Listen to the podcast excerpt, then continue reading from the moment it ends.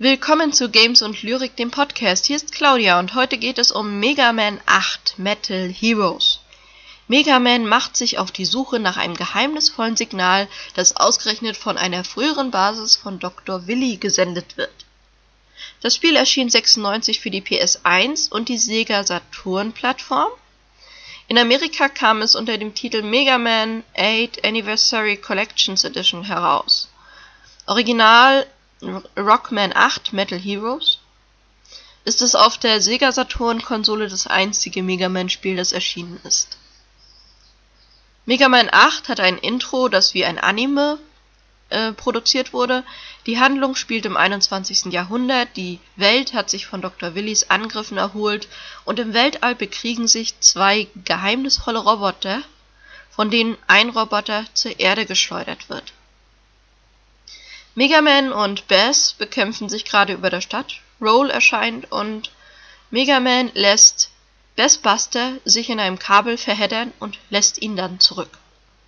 Dr. Light informiert Mega Man über die seltsamen Energiesignale, die er empfängt und die von einer schädelförmigen Insel im Pazifischen Ozean, einer früheren Basis von Dr. Willy, ausgestrahlt werden. Mega Man begibt sich also auf die Suche nach diesem Signal. Mega Man 8 spielt sich wie die anderen Mega Man-Spiele auch. Du rennst, springst, schlitterst, schießt auf die Gegner, um am Ende dem Endgegner den Chaos zu machen.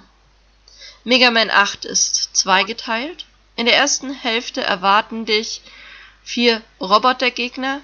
Wenn du diese besiegst, erhältst du deren Waffen, die du gegen andere Endgegner einsetzen kannst. Wie in den vorigen Teilen hat jeder Endgegner bestimmte Schwächen, die du ausnutzen kannst und insgesamt kämpfst du gegen neun Endgegner, bevor du im Endkampf Dr. Willy gegenüberstehst.